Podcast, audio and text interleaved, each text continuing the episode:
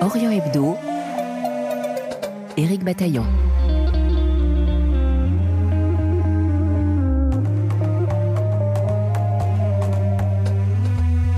Août 2021, les talibans s'emparent de Kaboul à la faveur du retrait des soldats américains et de la coalition internationale. Mais certains Afghans ne se résignent pas et choisissent de résister dans la vallée du Panchir, où s'était illustré feu le commandant Massoud. Khalid Amiri, ancien membre d'une unité d'élite de l'armée régulière afghane, est l'un d'eux. Il est au centre du documentaire Afghanistan, les derniers résistants, que diffuse la chaîne franco-allemande Arte. Un film qui montre combien cette résistance résistance militaire s'effrite, tandis que sa branche politique peine à convaincre. C'est ce que constate Dominique Henquin, son producteur. Bonjour Dominique Henquin. Bonjour Eric Bataillon. Vu de Paris ou de Washington, les talibans ont pris l'ensemble du territoire afghan à la suite du départ en catastrophe des soldats américains et britanniques en août 2021. Pourtant, une région résiste encore et c'est tout l'objet de votre documentaire sur les derniers résistants afghans. Quelle est cette région? Le Panchir qui résiste encore. On va évidemment en discuter. Il y a un petit bémol sur le encore, évidemment. Votre documentaire est à la fois un portrait euh, du chef des résistants actuels, Khalid Amiri, et de ses troupes. Dans quelles circonstances les journalistes qui ont enquêté ont-ils pu rencontrer Khalid Amiri? Alors ça a été un format assez particulier parce qu'il n'y a pas eu de rencontre pure de Khalid Amiri, dans le sens où couvrir le Panchir et la situation de la résistance au Panchir dans un pays maintenant sous contrôle taliban est éminemment compliqué et met les personnes en question éminemment à risque. Donc du coup, le réalisateur a dû, grâce à des contacts qu'il avait créés en amont sur le Panchir et sur cette zone de résistance, il a réussi à négocier une interview à distance. Donc tout s'est fait euh, un petit peu via Internet, les réseaux et Skype ou d'autres outils de communication euh, à distance. Donc il n'y a pas eu de rencontre à proprement parler, mais il y a eu euh, des contacts avec Khalid Amiri, mais aussi d'autres résistants dans le Panchir ou sur zone en Afghanistan qui sont dans le secret maintenant cachés. Et c'est ce qui a permis de ramener ces informations et cette histoire parce que du coup, les talibans n'avaient pas forcément envie que ce sujet soit couvert, mais l'idée était quand même de montrer que cette situation existait. Donc il n'y a pas eu de rencontre en vis-à-vis, mais il y a eu tout un lien qui a été tissé euh, pendant plusieurs années euh, avec ce rallye d'Amiri par le réalisateur notamment, qui a permis du coup euh, d'avoir et des interviews, plusieurs, dans une longueur assez conséquente, qui permet d'avoir un suivi du personnage, on dit malheureusement télévision, un suivi de rallye d'Amiri, comprendre un petit peu l'évolution de son histoire, de ses combats, mais il n'y a pas eu de rencontre en direct, malheureusement, mais à la fois c'était la seule manière de pouvoir quand même raconter cette histoire. Oui, des rencontres en visio qui permettent aussi de protéger la personne qui est interrogée. Tout à fait. Pour être totalement concret, en fait, cette interview, le réalisateur a dû la négocier hmm. euh, pendant plusieurs semaines, voire plusieurs mois, dans le sens où euh, le contact et la confiance étaient là, mais il fallait que euh, l'aspect technique soit géré, donc tout simplement bah, avoir un téléphone adapté, avoir une connexion fiable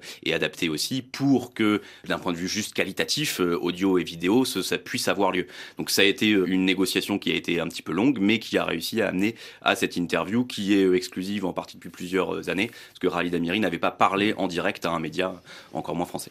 Dominique Henquin, y a-t-il une filiation, puisque l'on parle du Panchir, entre Khalid Amiri et le feu, le commandant Massoud? D'une certaine manière. Alors, après, même cette filiation, de toute façon, elle est partout dans la notion même de résistance au Panchir. Euh, c'est évidemment Ahmad Chamassoud qui est le guide, de certaine manière, euh, sur cette notion même de résistance. Donc Khalid Amiri, comme tous les résistants, se disent héritiers de euh, l'esprit, du mode de gouvernance, du mode de gestion des hommes, de la spiritualité et même de la voilà de la notion des, valeurs, etc. de Ahmad Chamassoud, le père qui est mort en 2001. Donc oui, Khalid Amiri, et c'est ce que le réalisateur raconte en partie dans ce documentaire, il y a sur la notion comment faire face euh, aux événements face aux talibans, justement cette opposition de valeurs entre euh, un gouvernement intégriste euh, et un islam extrêmement radical, comment se mettre face avec un islam modéré, tout ça est évidemment dans les pas d'Armad Massoud le père.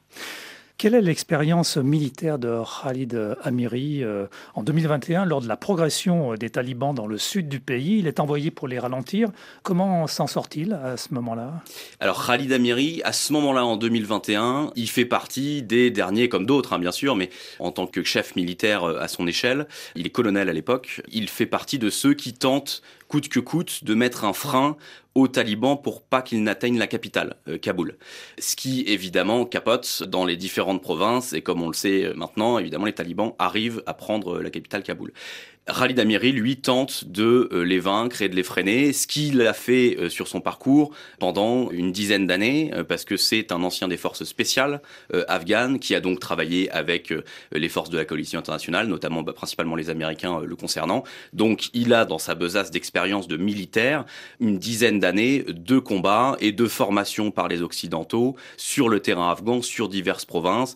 La dernière, du coup, dans laquelle il tente de battre les talibans, c'est dans le Helmand, qui est euh, une des provinces phares, le, siège historique des talibans, euh, le fief. Il échoue à ce moment-là, comme d'autres, hein, évidemment, c'est pas euh, Khalid Amiri qui a échoué, c'est l'échec d'un groupe militaire dans son ensemble, d'une armée en son ensemble, de différents groupes militaires dans leur ensemble, de la coalition internationale aussi, évidemment, comme on le sait. Donc, mais dans tous les cas, dans son bagage, dans sa besace, il a l'habitude de combattre les talibans parce qu'il le fait euh, depuis dix ans et il l'a fait jusqu'au bout euh, au moment où les talibans prennent le pouvoir en 2021. Il est à la tête d'une unité un peu spéciale qui est la KKA. Qu'est-ce que c'est?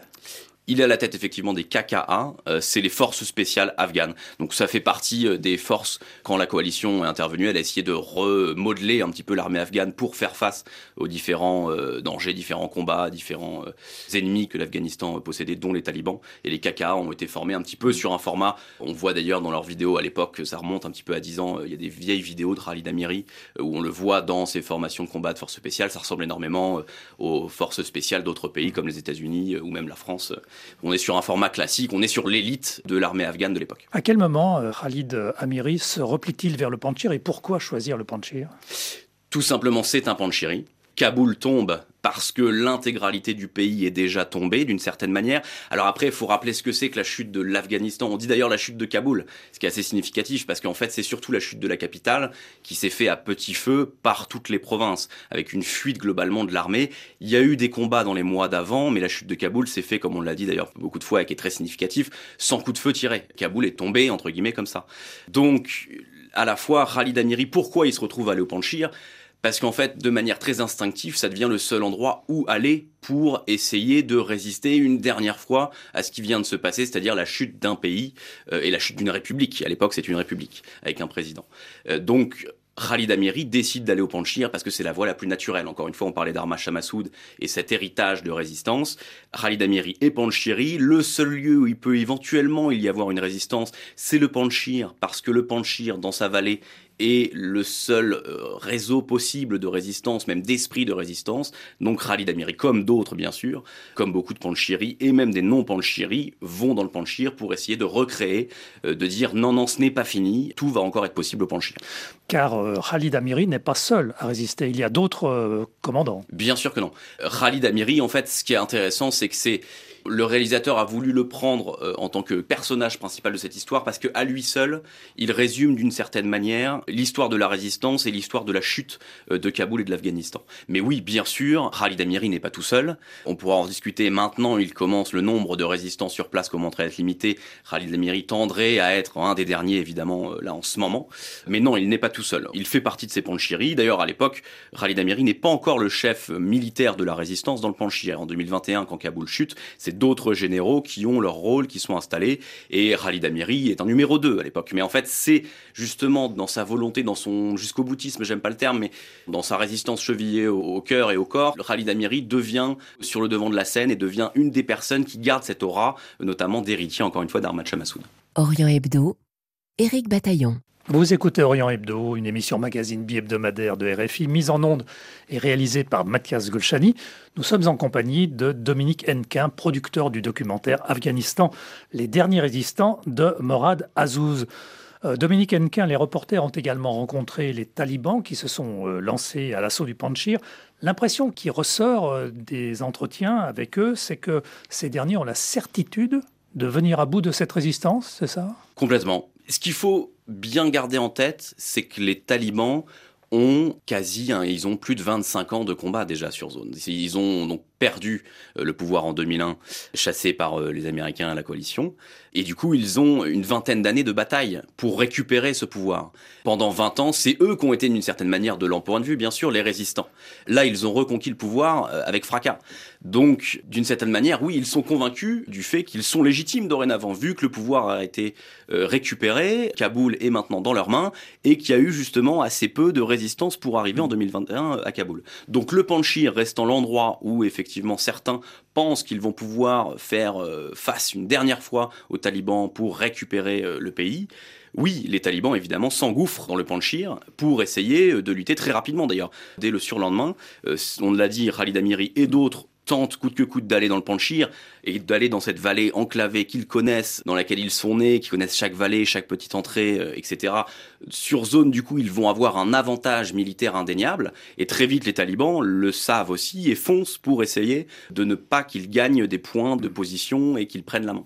Euh, mais oui, dès le début, euh, après, ça fait partie évidemment d'une communication. Dès le début, les talibans, même ont très rapidement dit qu'il n'y avait même pas de résistance au Panchir, que la résistance au Panchir n'existait pas, qu'elle était déjà anéantie depuis le jour 1 quasiment. Malgré tout, y a-t-il euh, deux façons de combattre? D'un côté, euh, côté résistant, on nourrit les prisonniers et on les relâche. Côté taliban, euh, on les exécute sommairement. C'est ce que montrent les images. Est-ce la réalité?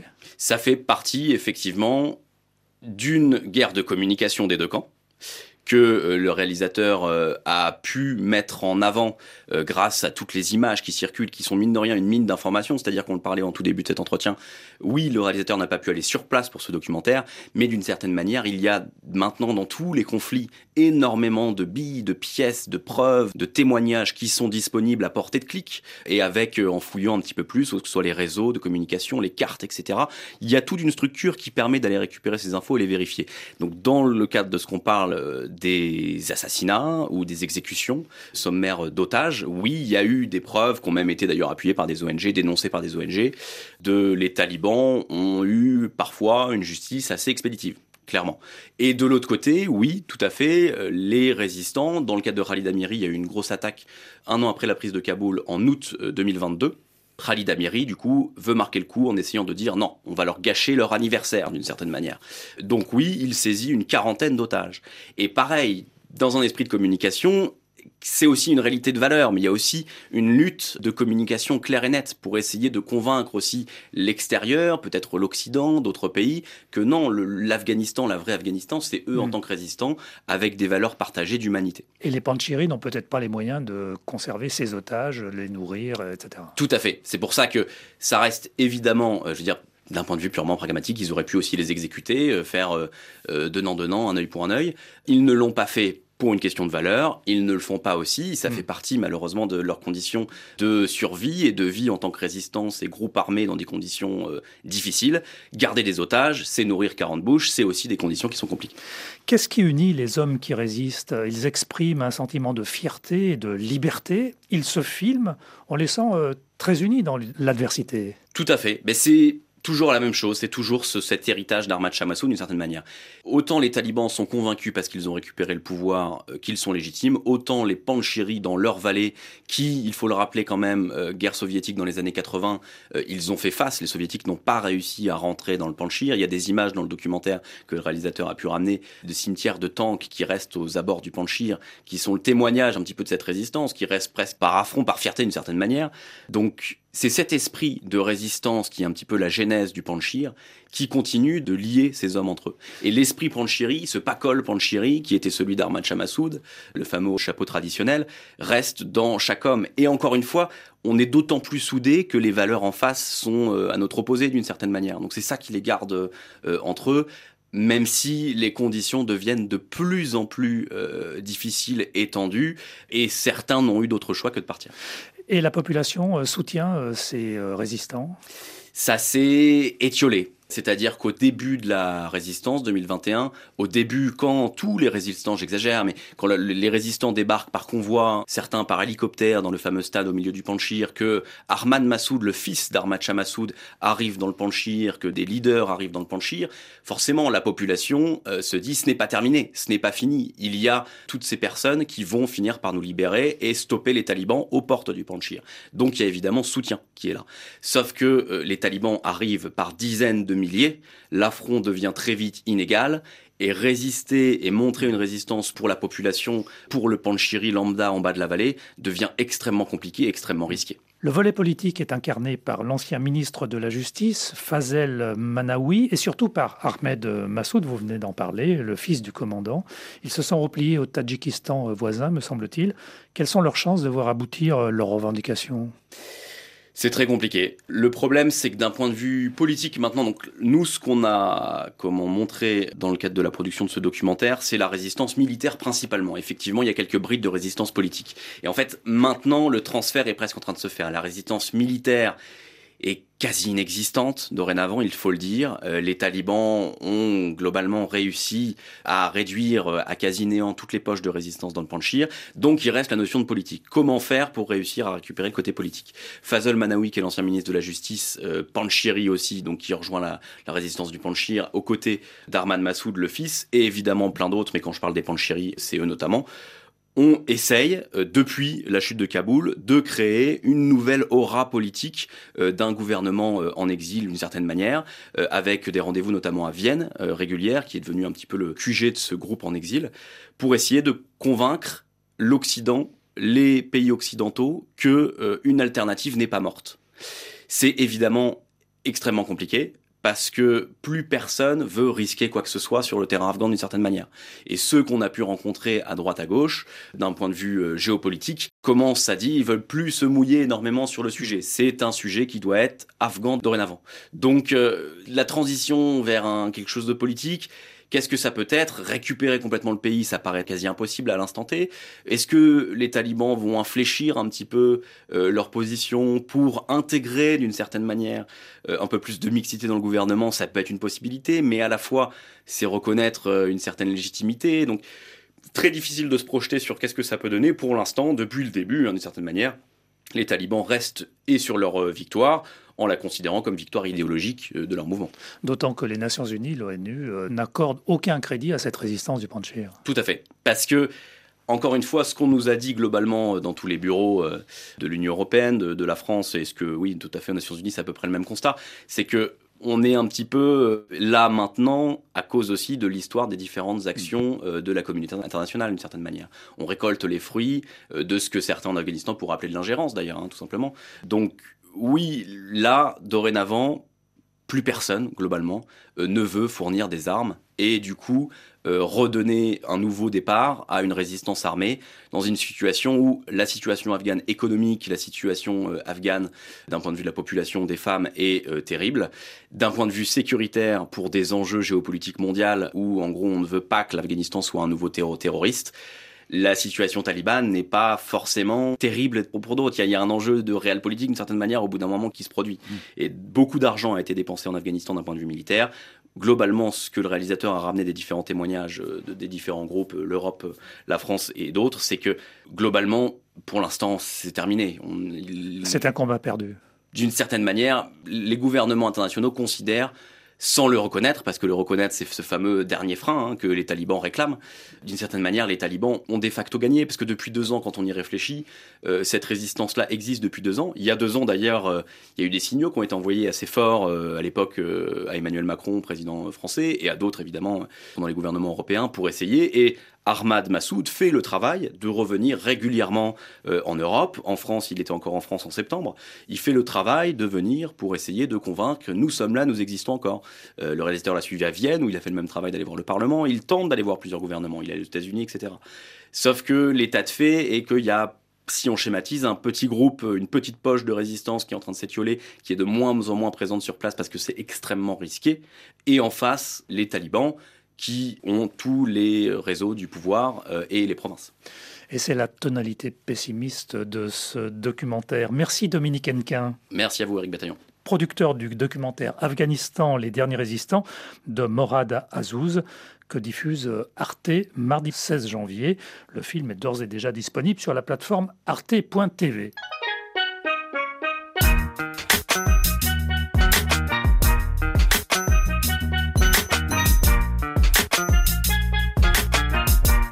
Hebdo. On se retrouve avec plaisir samedi à suivre le journal.